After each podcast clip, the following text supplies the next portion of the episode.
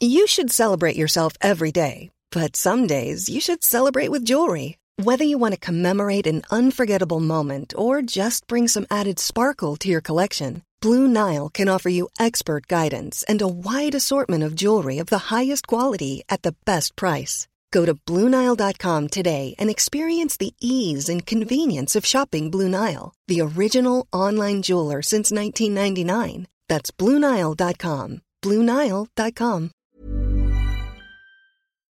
Esto es República H, la información más importante de lo que pasa en el interior de la República, con el punto de vista objetivo, claro y dinámico de Blanca Becerril.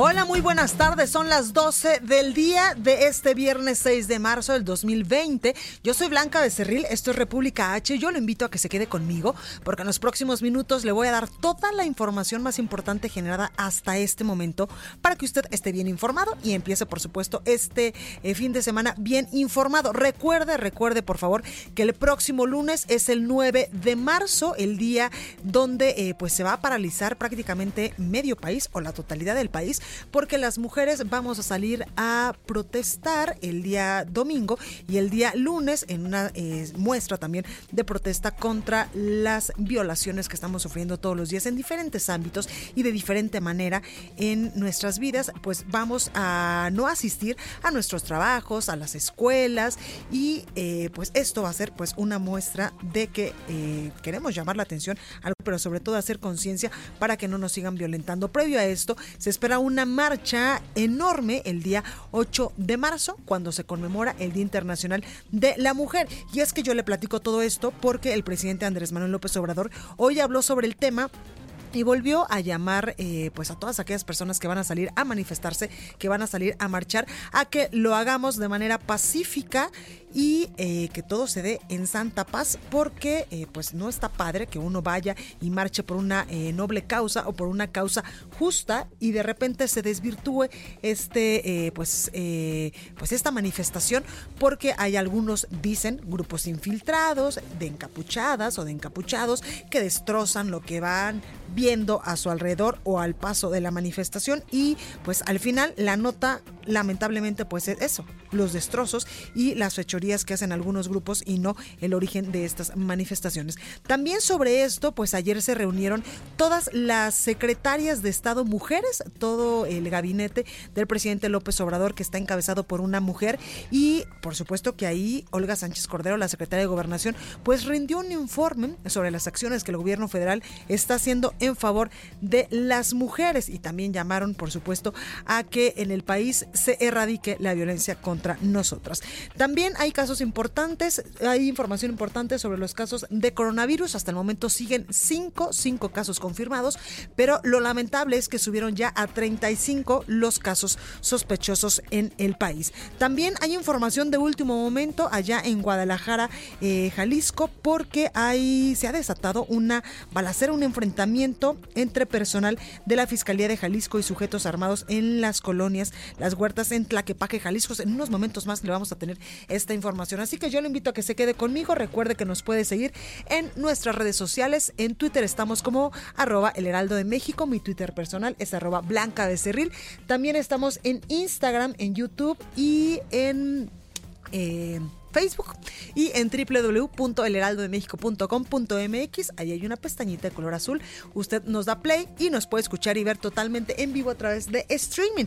Aquí en la Ciudad de México nos escuchamos por el 98.5 de FM, en Guadalajara, Jalisco por el 100.3, en Tampico, Tamaulipas por el 92.5, en Villahermosa, Tabasco por el 106.3, el 92.1 de FM lo sintoniza allá en Acapulco, Guerrero por el 540 de AM en el Estado de México y en algunos estados colindantes a este estado de la República. Por el 1700 de AM nos escuchamos en Tijuana, Baja California y por el 101.9 de FM, 103.7 de FM en Nuevo Laredo, Tamaulipas y el 93.1 en San Luis Potosí, donde la próxima semana, el próximo miércoles, estaremos transmitiendo totalmente en vivo nuestro programa y le vamos a tener sorpresas importantes a todas las personas que viven en San Luis Potosí. También nos escuchamos ya en Brownsville y en McAllen. Por el 91.7 y 93.5 respectivamente. Bueno, sin más, vamos a un resumen de noticias y comenzamos porque hay muchas cosas que contar. En resumen.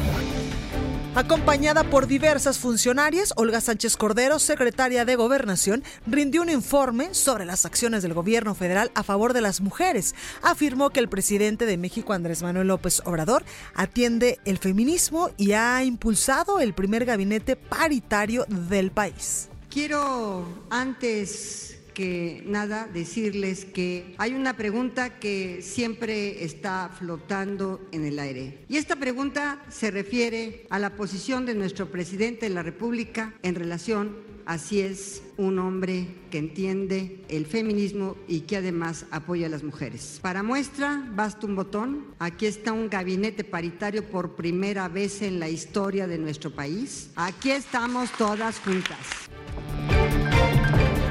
Sánchez Cordero aseguró que van a escuchar las demandas de todas las mujeres que se manifiesten este 8 y 9 de marzo, pero llamó a que las protestas sean pacíficas. Escuche. Desde el Gobierno de México respetamos y garantizamos el pleno ejercicio de la libertad de expresión, de la libertad de asociación y de la libertad de manifestación. Hacemos un llamado para que todas las manifestaciones y eventos que tengan lugar con motivo de la celebración del Día Internacional de la Mujer se realicen con paz y civilidad.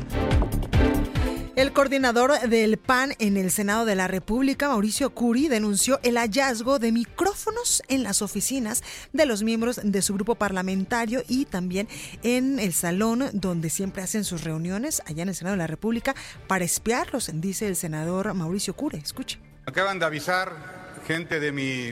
No, no, no, espérense, ahorita les voy a decir qué es, por favor. Me acaba de avisar gente de administrativo de mi grupo parlamentario que estábamos siendo espiados y me acaban de entregar estos micrófonos. Yo pensé que era algo que ya había sucedido hace muchos años y que nos habíamos olvidado de eso. En este momento le estamos entregando, señora presidenta, una carta para que nos haga favor de hacer llamar al Ministerio Público Federal que pueda entrar para que empiece a hacer las investigaciones correspondientes. También viene un notario para dar fe de hechos. El coordinador de Morena, Ricardo Monreal, pidió que la Fiscalía General de la República investigue el caso, pero exigió que no se señale a Morena por estos actos. No admitimos que se nos acuse grupo parlamentario. Nadie ha acusado a nadie. Nadie ha acusado a nadie. No se pongan el saco. Bueno, y en información internacional, la senadora de Estados Unidos, Elizabeth Warren, abandonó la contienda por la candidatura presidencial del Partido Demócrata, lo cual deja únicamente dos competidores, Joe Biden y también Bernie Sanders.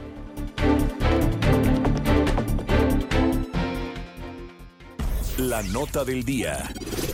Bueno, pues comenzamos con toda la información y en información precisamente de último momento acaba de suceder esto allá en, Jalisco. Nos enlazamos con nuestra compañera Mayeli Mariscal porque se acaba de registrar un enfrentamiento entre personal de la Fiscalía de Jalisco y sujetos armados en, las, en la colonia Las Huertas allá en Tlaquepaque, Jalisco. Mayeli, adelante con tu reporte. ¿Cómo estás? Hola, ¿qué tal Blanca? Buenas tardes, buenas tardes a todo el auditorio. Así es, el servicio fue de la Fiscalía General del Estado del área de robo de vehículos. Se eh, registró este enfrentamiento a civiles. De hecho, se están reportando eh, dos elementos de fiscalía fallecidos, una persona civil también eh, fue alcanzada por estas balas y eh, pues desde las azoteas estuvieron eh, disparando a los elementos de la fiscalía tenemos un audio que me gustaría eh, compartir para que lo escuchen.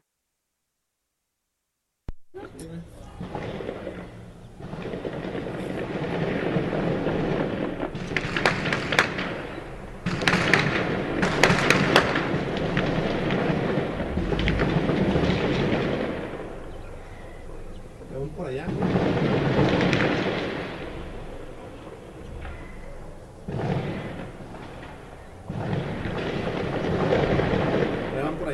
Se nos van a salir allá, güey.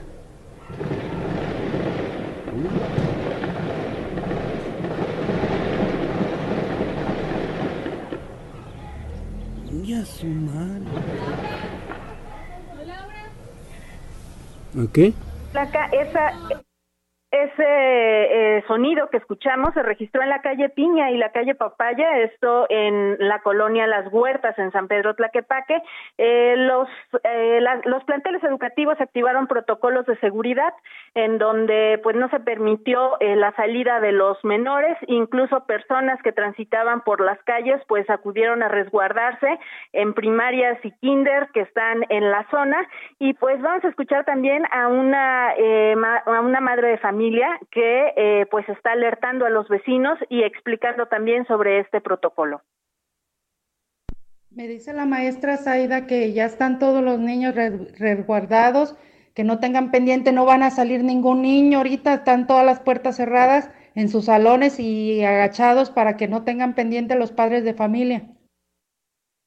Esa es la información y bueno, hasta estos momentos lo que se sabe, eh, de acuerdo también con elementos de la Fiscalía, ya se está eh, anunciando que eh, el servicio fue neutralizado. Se acaba eh, pues de mandar también a algunos vecinos esta información. Por lo pronto estaremos al pendiente. Todavía eh, se escuchan algunos helicópteros en la zona y acudieron vehículos blindados para prestar el auxilio también a los elementos de la fiscalía.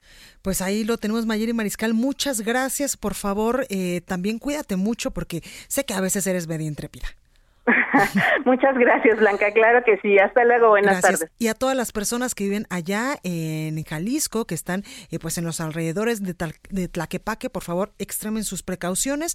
Esto acaba de suceder hace eh, algunos minutos allá en este municipio de Jalisco. Y también en información de última hora, nuevamente reportan fuertes balaceras en Culiacán, Sinaloa. Y es que usuarios de redes sociales reportaron una nueva balacera en la zona norte de Culiacán, en el estado de Sinaloa. En videos y en fotografías compartidas en redes sociales es posible apreciar el paso de varias camionetas por las calles de la colonia Loma de Rodriguera. Civiles armados habrían detonado armas de fuego contra integrantes de las fuerzas de seguridad.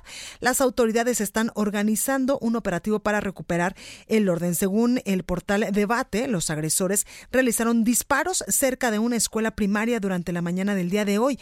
El secretario de Seguridad Pública de Sinaloa, Cristóbal Castañeda, informó que no cuentan con registro de personas lesionadas o fallecidas por este enfrentamiento. Agregó también que están eh, pues ya cercando la zona y están trabajando en la zona. Esto es lo que pues está sucediendo en este viernes tanto en Sinaloa como en Tlaquepaque, Jalisco. Y también algo importante sucedió el día de hoy, pero en Guanajuato, y es que el secretario de Seguridad Pública, Alfonso Durazo, pues confirmó ya la detención del padre de José Antonio Yepes Ortiz, alias El Marro, el líder del cártel de Santa Rosa de Lima, este cártel que se ha caracterizado por ser uno de los principales eh, de los principales eh, grupos delictivos que se dedican precisamente al robo de combustible, al famoso huachicol, y ya después de ahí, pues usted se imaginará que se derivan otros muchos delitos del fuero federal y del fuero común. Escuchemos qué es lo que decía el secretario de eh, Seguridad Pública esta mañana. Está confirmada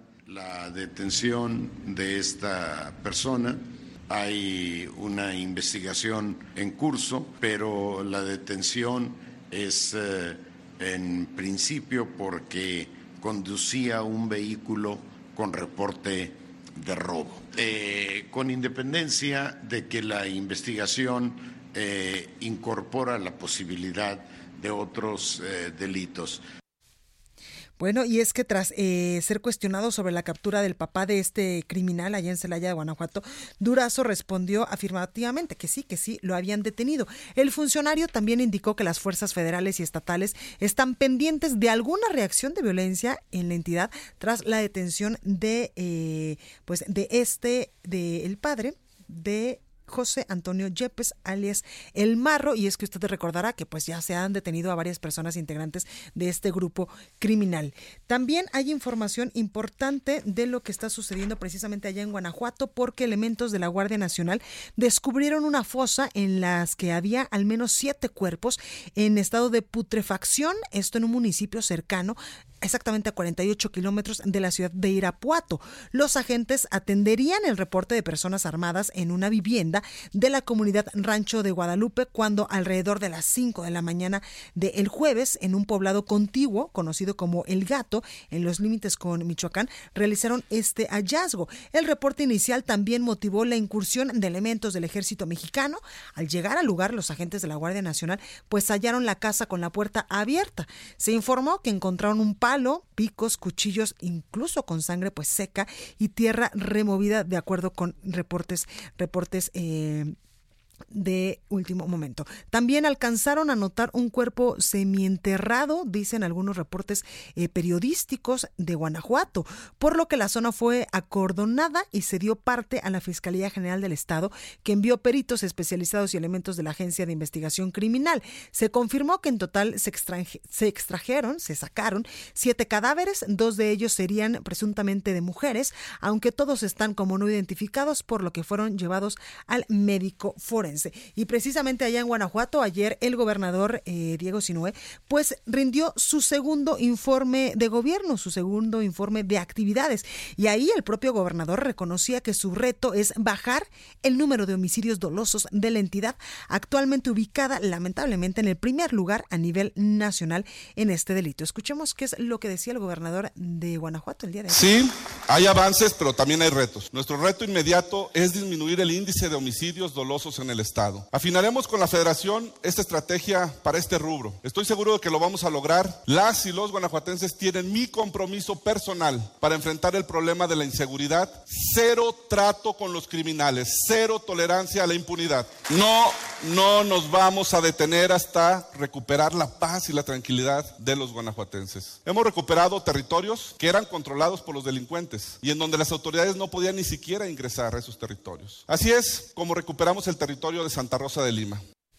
Bueno, pues también en este sentido el gobernador decía que sostuvo, eh, bueno, más bien que la estrategia conjunta con el gobierno federal ha dado como resultado precisamente esto, lo que usted acaba de escuchar, la detención de por lo menos 300, 300 delincuentes de bandas criminales, entre ellos, pues parte de los eh, integrantes de este grupo criminal, uno de los más letales en el estado, que es Santa Rosa de Lima. Y hoy el presidente Andrés Manuel López Obrador tiene una gira de trabajo por San Luis Potosí. Allá dio su conferencia matutina acompañada, por supuesto, acompañado del gobernador de la entidad y de varios secretarios de Estado. Allá mismo el secretario de Marina, Rafael Ojeda, pues admitía que el robo a transportistas es uno de los delitos que van a la alza, que van en aumento en San Luis Potosí, debido a que sus carreteras pues son de las más transitadas del país. Escuche.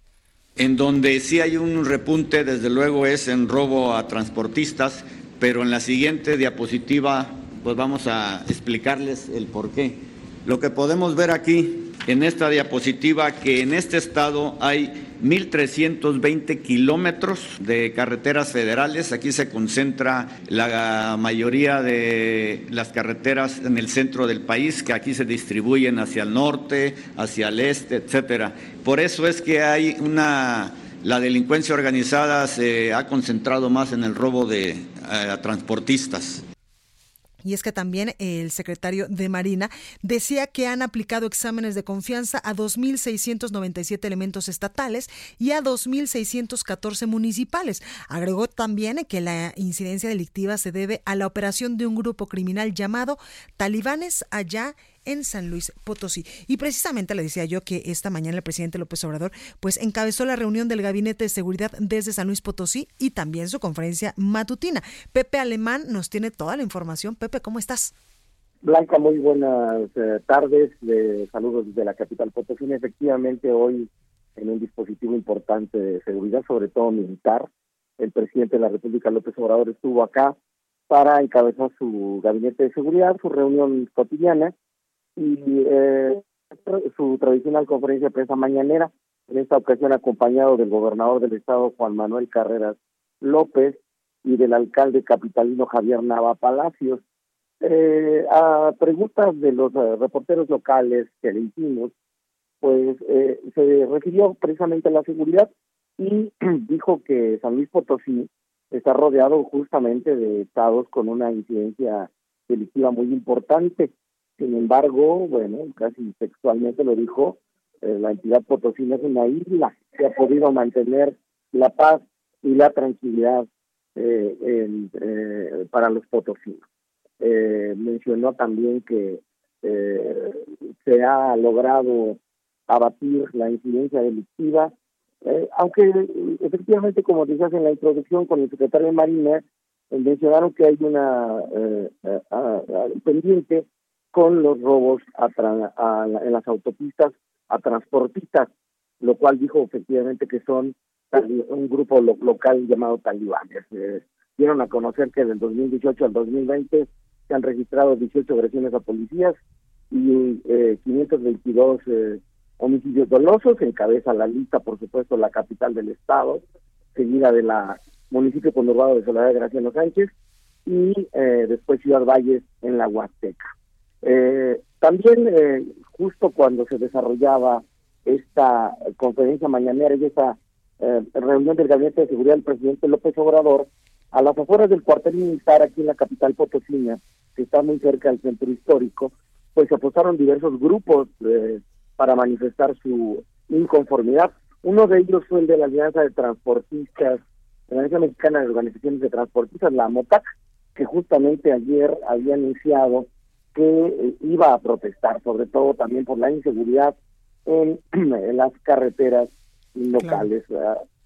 Eh, eh, hubo otros grupos como maestros disidentes y por supuesto fueron contenidos con vallas metálicas y por los soldados del 40 Batallón de Infantería. Pues ahí lo tenemos, Pepe. Gracias por este completo reporte. Muchísimas gracias, buenas tardes. Buenas tardes. Y precisamente ahí el presidente López Obrador pues también aseguraba que son tres, tres los gobernadores del país, entre ellos Juan Manuel Carreras, el gobernador de San Luis Potosí, que participan todos los días sin faltar en las mesas de seguridad en sus estados. Escuche. El gobernador Juan Manuel Carreras es de los tres gobernadores del país que diariamente participa en las mesas de seguridad, así como lo hacemos nosotros todos los días a nivel federal, de lunes a viernes, aquí en el caso de San Luis Potosí, se hace lo mismo después de que se lleva a cabo la mesa nacional, aquí se reúnen y participa todos los días el gobernador en la mesa. Y precisamente el gobernador de San Luis Potosí, Juan Manuel de Carreras, anunció que el Hospital Central se va a adherir por primera vez en su historia a un instituto de salud y será al INSABI. Quiero hacer también mención de un agradecimiento, creo que esto es un anuncio muy, muy esperado por todos los potosinos, señor presidente, en materia del Hospital Central. El hecho del acuerdo que hemos logrado con el INSABI, con su gobierno, señor presidente, eh, nos permite que por primera vez en 70 años el Hospital Central vaya a formar parte del sistema federal, sea, vaya a ser reconocido como un hospital de alta especialidad y además el gobernador, digo, pues ya aprovechando que tenía la atención mediática y todos los micrófonos allá porque está el presidente López Obrador, también anunciaba la construcción de un nuevo aeropuerto allá en San Luis Potosí que va a ser inaugurado en el 2022 y que va a tener una inversión superior a los 1.200 millones de pesos. Eh, hay algunos temas que conjuntamente hemos venido trabajando el gobierno federal y el gobierno del estado y de manera especial eh, el apoyo para la realización del aeropuerto de Tamuín que ya se oficializa para que se pueda llevar a cabo eh, por parte de aeropuertos y servicios auxiliares. Va a ser una inversión importante de más de 1.200 millones de pesos. Se va a inaugurar, eh, digamos, eh, hacia el año 2022, pero se inician las obras en noviembre de este año. Bueno, y en más información, a 14.8 millones de pesos ascienden las pérdidas económicas, que significa pues no trasladar productos a agropecuarios, granos, metales e insumos del sector automotriz debido a estos bloqueos en las, en las vías férreas, en las vías del ferrocarril, que maestros de la CENTE, del Sindicato Nacional de Trabajadores de la Educación, mantienen en Puebla. Claudia Espinosa nos cuenta más. Claudia, ¿cómo estás?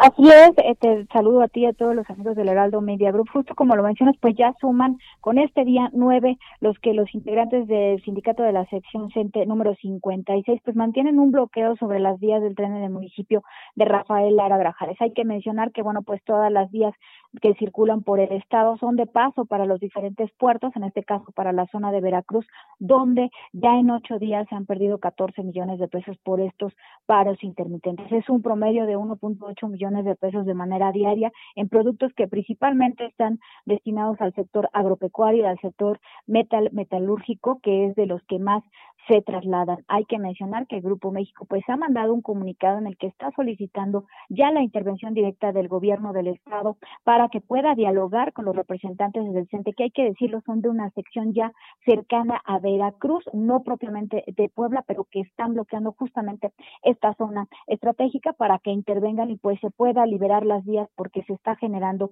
una carga de ferrocarriles en la terminal temporal aquí en Puebla que ya no pueden eh, subsanar y podría verse pues el impacto económico mucho más alto en los siguientes días. Habrá que esperar la respuesta del gobierno para ver si finalmente pues dialogan, pero por lo pronto pues siguen siendo situaciones intermitentes allá en Lara Grajales. La información desde Puebla. Perfecto, Claudia, gracias.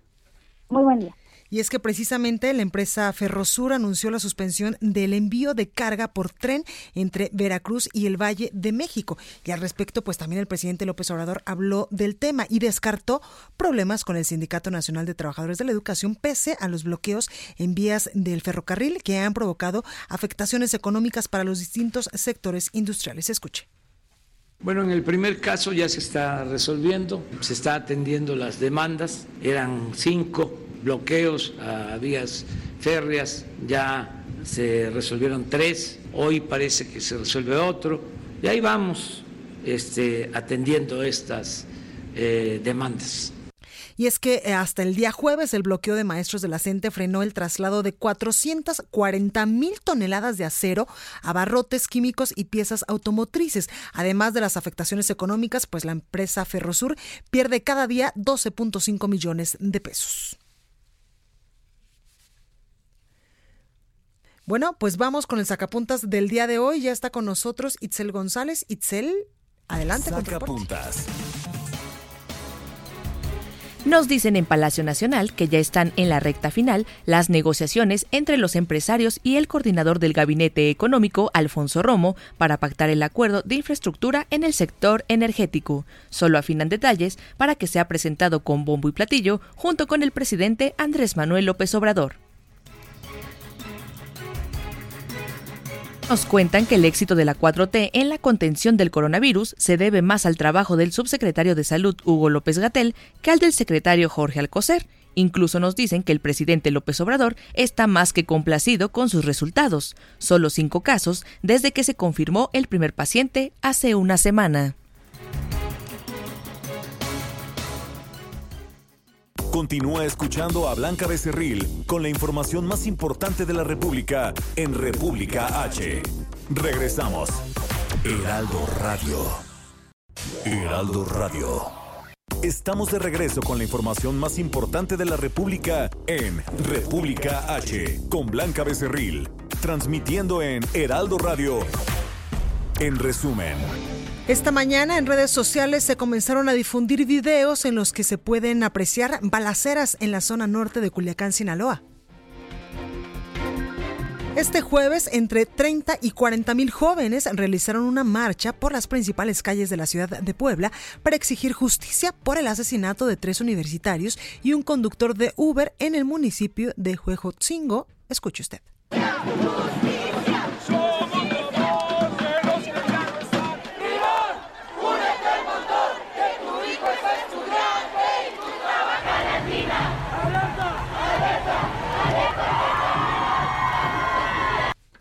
El presidente de México, Andrés Manuel López Obrador, el fiscal general de la República, Alejandro Hertzmanero, y el presidente de la Suprema Corte, Arturo Saldívar, sostuvieron un encuentro con los padres de los 43 normalistas de Ayotzinapa.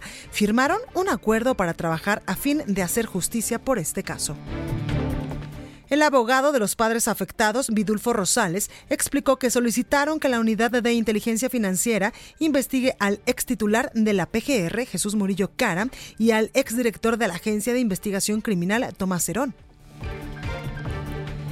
Laura González, presidenta del Consejo Coordinador Empresarial del Estado de México, calculó que si la totalidad de las mujeres de la entidad suspendiera sus actividades económicas durante un solo día, se generarían pérdidas por más de 2.500 millones de pesos.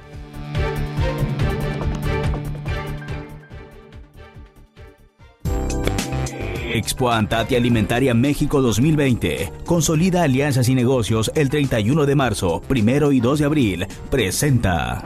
Está recorrido por el país. Estados y recorridos por el país. Vamos con nuestro compañero Armando de la Rosa, porque lamentablemente balean al exalcalde de Comalcalco en Tabasco. Armando, adelante, ¿cómo estás?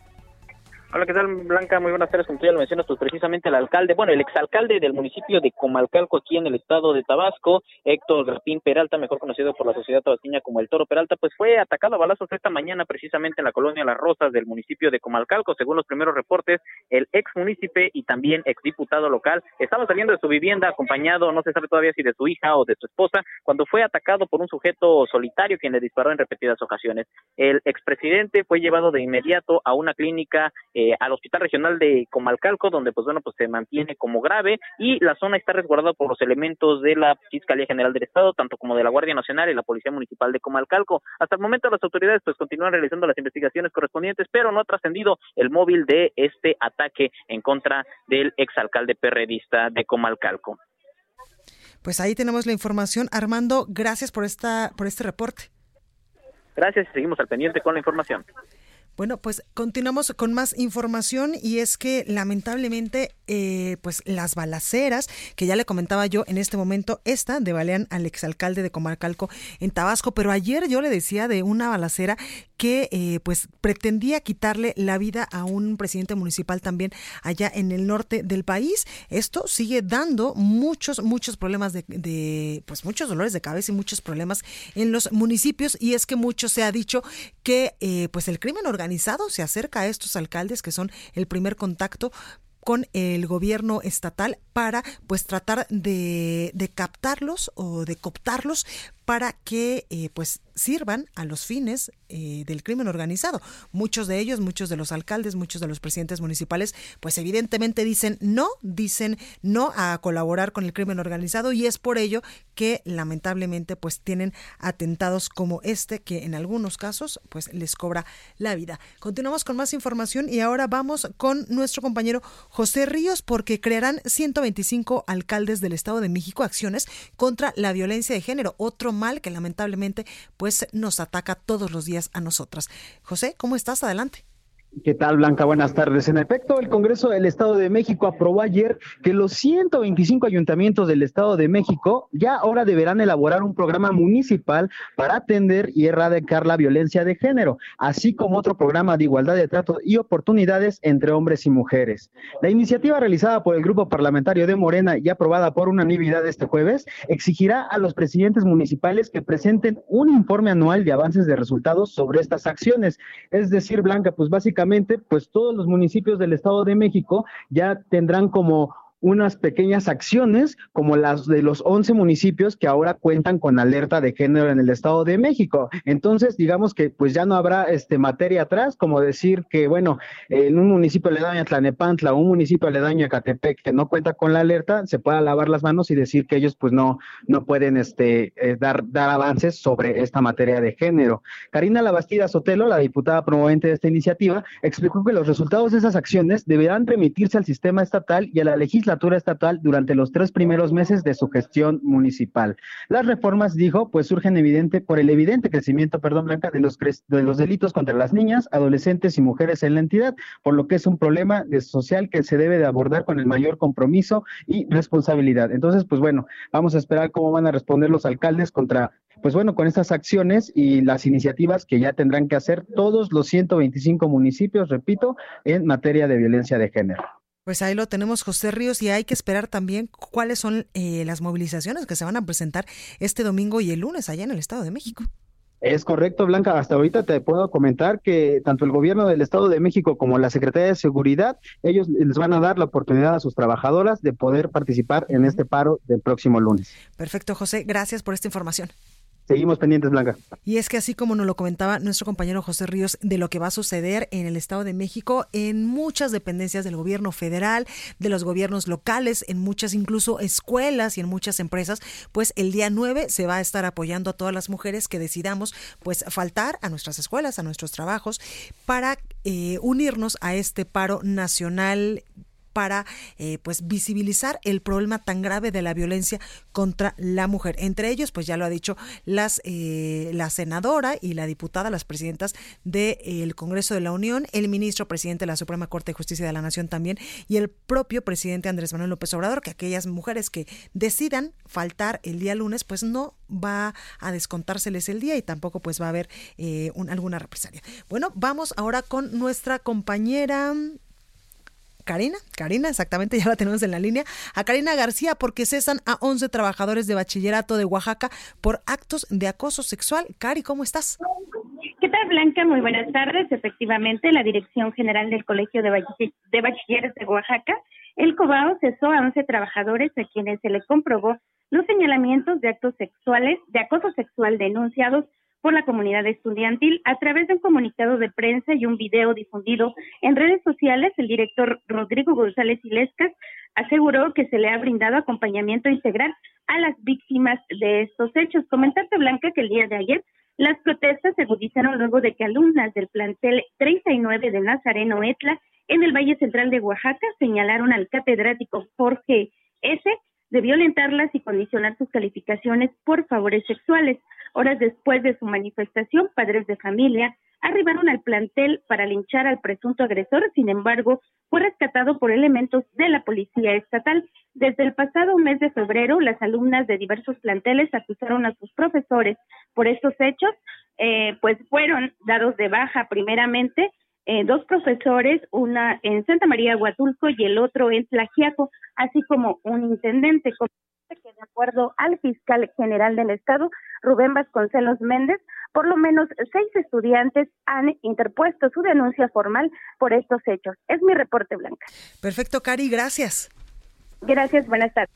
Y también el titular de la Unidad de Inteligencia Financiera, Santiago Nieto, pues señaló en conferencia de prensa conjunta con el fiscal general del estado de Oaxaca, Rubén Vasconcelos, que la Unidad de Inteligencia Financiera ya procedió a bloquear las cuentas bancarias del señor Juan Antonio Vera Carrizal, quien presuntamente mandó agredir a la saxofonista María Elena Ríos, quien fue rociada con ácido por dos hombres el pasado 9 de septiembre del 2019. Agregó que esta persona, esta persona señalada por la por la propia, perdóneme, por la propia María Elena Ríos, como la persona que la mandó a agredir, ya está denunciado ante la Fiscalía General de la República. Expo Antati Alimentaria México 2020. Consolida alianzas y negocios el 31 de marzo, primero y 2 de abril. Presenta.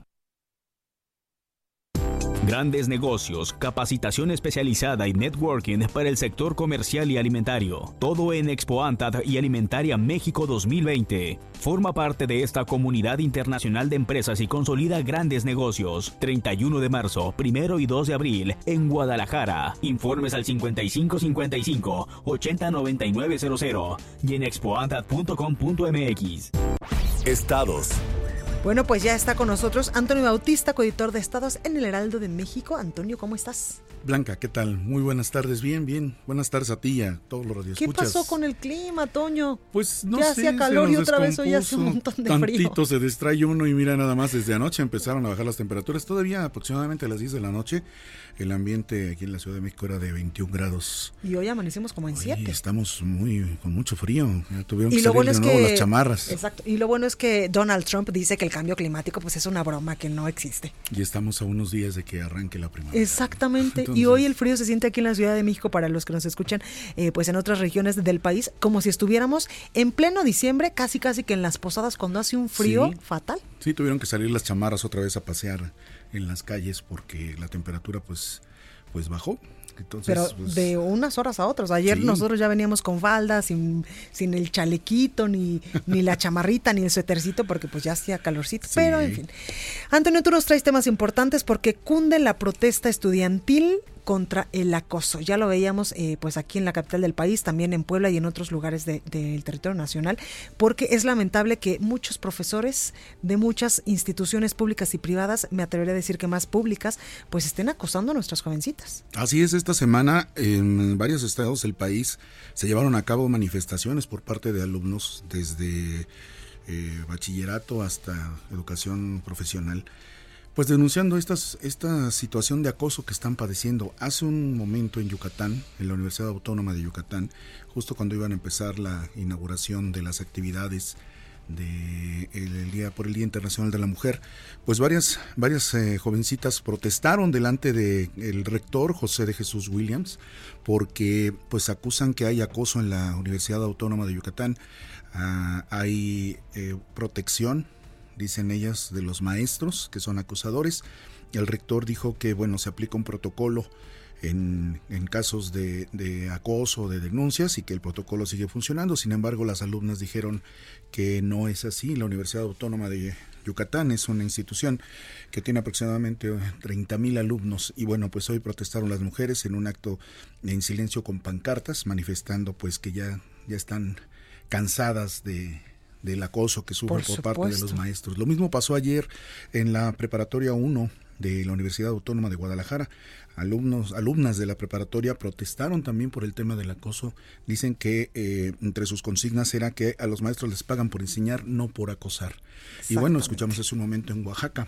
Los bachilleres pues protestaron también en diferentes regiones, la costa, la Mixteca y valles centrales, con el tema del acoso también. 11 funcionarios ya fueron dados de baja no digamos en la Universidad Autónoma del Estado de México. Ya hasta ayer uh más de 30 funcionarios sancionados por eh, las denuncias de acoso, que se mantiene en paro también esta, esta mm, escuela. Y bueno, pues en Tamaulipas también, en Tampico, las, las facultades de Derecho, Ciencias Sociales, Odontología de la Universidad Autónoma de, de Tamaulipas, en Tampico, pues también hicieron un tendedero de denuncias para manifestar quiénes son los maestros que las están acosando y quiénes son los maestros que están eh, pues cometiendo estas prácticas que ya deben eh, eh, vamos desaparecer de la de la educación universitaria de la educación digamos media superior y de educación básica. Ya no pueden permitirse este tipo de, de conductas por parte de los maestros. Por supuesto. Y yo eh, hoy leía una nota eh, aquí en heraldo.com eh, donde decía que un profesor embarazó a seis de sus alumnas y ya lo despidieron esto en, varios, en varias instituciones educativas allá en Guerrero y otra en Puebla. Entonces, o sea, a los maestros les pagan y los maestros están para enseñarnos, incluso muchas veces para ayudar a los padres de familia, a las familias a inculcar valores y principios a las niñas y a los niños del país, porque ellos son también pues quienes ayudan a educar a nuestros a nuestros niños a nuestras niñas para que tengan un futuro eh, pues mucho mejor y para que sean hombres de bien y que vayan a las escuelas y que las estén violentando los propios maestros. Esto de verdad que no tiene perdón de Dios. Sí y, lo vemos aquí en la Universidad Nacional Autónoma de México también tienen eh, tomadas varias escuelas con este tema del acoso. En el eh, poli también. exactamente. Hay, hay una, una situación aquí que, que hay que tomar mucho en cuenta. Estas nuevas generaciones de alumnos universitarios, pues ya no están permitiendo este tipo de prácticas, ya no están, ya se están eh, manifestando haciéndolas más públicas porque estas prácticas no son nuevas, no son de esta, no son de este año. Eso es lo lamentable. No son de estos meses, no son de del año del año pasado para acá. No, estas prácticas se vienen cometiendo y creo que todos los que pasamos por los diferentes grados eh, que tuvimos la oportunidad de, estudiar, pues lo llegamos a ver en algún momento. Pero antes no se denunciaba como Exactamente. Antes se, tenía, creo yo, un temor hacia los maestros porque se les debía respeto. Exactamente, y además no se le creía a, la persona que, era, que, era, que era acosada, sobre todo a las mujeres, no se le creía que estaba sufriendo este tipo de situaciones.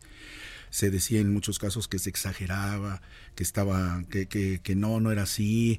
O sea, estas cosas se presentaban mm, en mucho, mucho tiempo y se permitieron durante mucho tiempo. Ahora ya no. Ahora ya hay, una, hay un movimiento en el que dicen ya basta, ya no más acoso, ya no más eh, eh, eh, perseguir a una alumna para obtener de ella algo que no quiere. Por supuesto. Obligarla a tener algo que no quiere, que ellas ellas van a una carrera profesional porque quieren estudiar una carrera profesional. Pues no ahí lo tenemos. sufrir, no ser víctimas de este, de este tipo de, personas. ¿no? Bueno, pues muchas gracias, Antonio. Te vemos la próxima semana. Blanca, que sea un muy buen fin de semana. Igualmente, muy buenas tardes a todos. Gracias.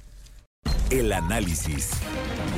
Bueno, y vamos ahora con nuestra amiga, nuestra colaboradora, Anilú Ingram, diputada federal por Veracruz y vicecoordinadora del grupo parlamentario del PRI y una eh, pues férrea defensora de los derechos de la mujer. Anilú, ¿cómo estás? Querida Blanca, ¿cómo estás? Te saludo con mucho gusto, como siempre, cada viernes. Gracias por la oportunidad. Oye, y hoy andas allá en Veracruz. Andamos en Veracruz justamente preparando, bueno, pues todas las acciones en torno a este 8 y 9 de marzo, que como lo mencioné el día de hoy en mi columna del Heraldo, que la titulé, ahora sí nos van a tener en mente, Blanca. Por supuesto, porque si se va a paralizar el país el día lunes, incluso pues ya las eh, organizaciones empresariales han dicho que solamente por un día que las mujeres literal nos guardemos y no eh, asistamos a las escuelas, a los trabajos y tampoco pues vayamos, no sé, a comprar cosas, las pérdidas son millonarias y van a ser millonarias.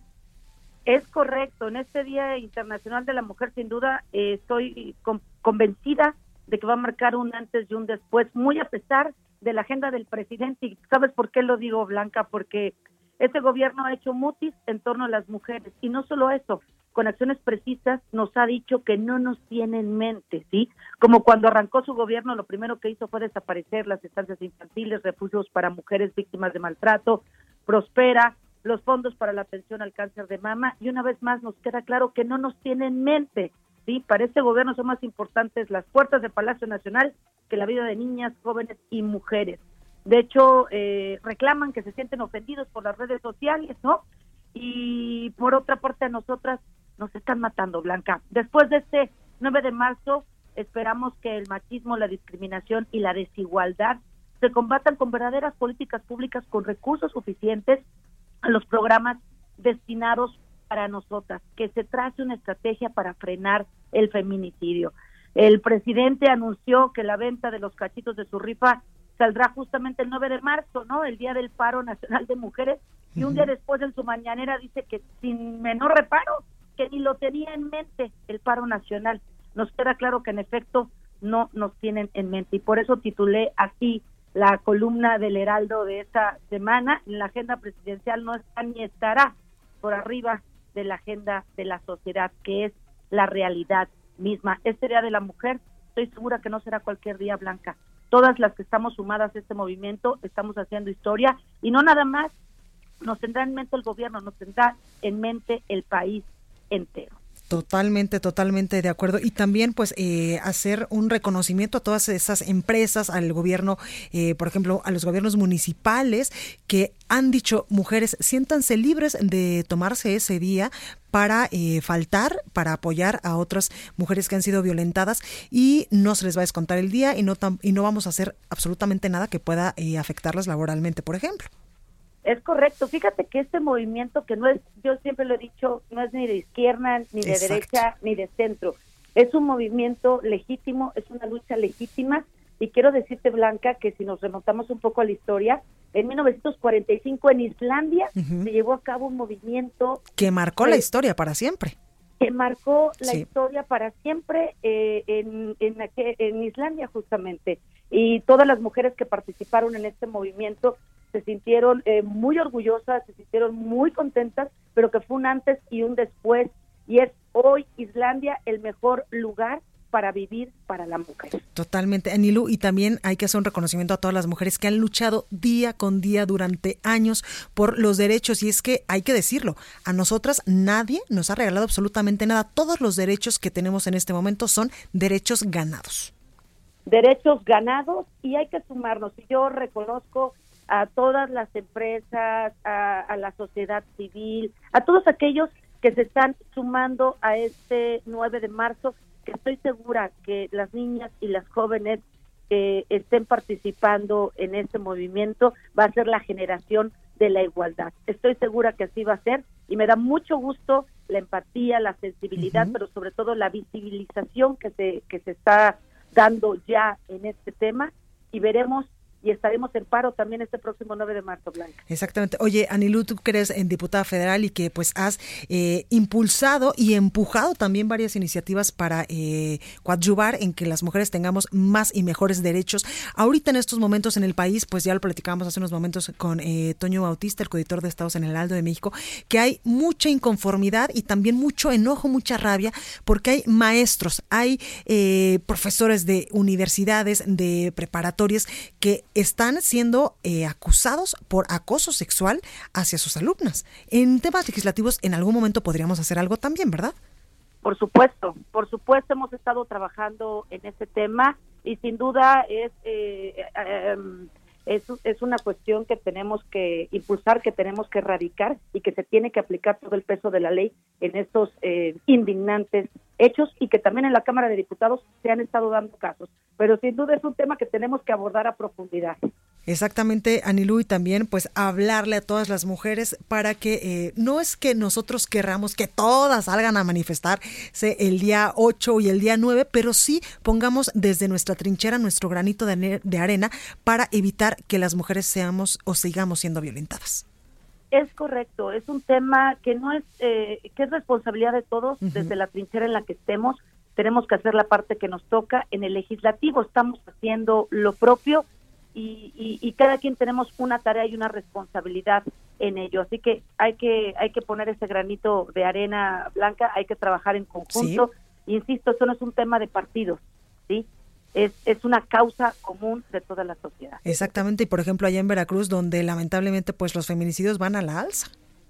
Y lamentablemente también contamos con una fiscal que reclasificó el delito de feminicidio a homicidio calificado y según ella es tan eficiente que ya estamos en el quinto lugar. Hazme el favor, una mujer haciendo, maquillando las cifras. Es indignante lo que está pasando en Veracruz. Sí nos está matando, somos el primer lugar en feminicidio y contamos con una fiscal que ella se autoquitó el primer lugar para Veracruz. Imagínate qué indignante. No, bueno, lamentable. Bueno, ahí lo tenemos. Anilú Ingram, diputada federal por Veracruz y vicecoordinadora del Grupo Parlamentario del PRI. Gracias por esta comunicación. Gracias, Blanca. A ti, muy buen fin de semana y buena tarde. Igualmente. Bueno. Bueno, pues hasta aquí este espacio informativo. Yo soy Blanca Becerril, esto fue República H. Nosotros lo esperamos en punto de las 12 con mi compañero Isaías el día lunes, porque yo sí me voy a sumar gracias a que este grupo editorial, a, a esta empresa, el Heraldo Media Group, pues nos dejó a todas las mujeres decidir si queríamos o no apoyar este paro nacional del día lunes. Bueno, pues yo voy a sumarme porque también soy una voz que puede alzar la voz por todas aquellas mujeres que han sido violentadas en el país. Yo me sumo a este paro nacional, así que yo lo espero el próximo martes con toda la información en punto de las 12. Por favor, que tenga un excelente fin de semana y si usted desde su trinchera puede evitar que las mujeres sigamos siendo violentadas y que nuestros derechos humanos sigan siendo violentados, por favor, hágalo por nosotras. Gracias. Esto fue República H, la información más importante de lo que pasa en el interior de la República, con el punto de vista objetivo, claro y dinámico de Blanca Becerril. Continúa escuchando Heraldo Radio, donde la H suena y ahora también se escucha. Una estación de Heraldo Media Group. Heraldo Radio, la H que sí suena y ahora también se escucha. When you make decisions for your company, you look for the no-brainers. If you have a lot of mailing to do, stamps.com is the ultimate no-brainer. Use the stamps.com mobile app to mail everything you need to keep your business running with up to 89% off USPS and UPS. Make the same no-brainer decision as over 1 million other businesses with stamps.com. Use code PROGRAM for a special offer. That's stamps.com, code PROGRAM.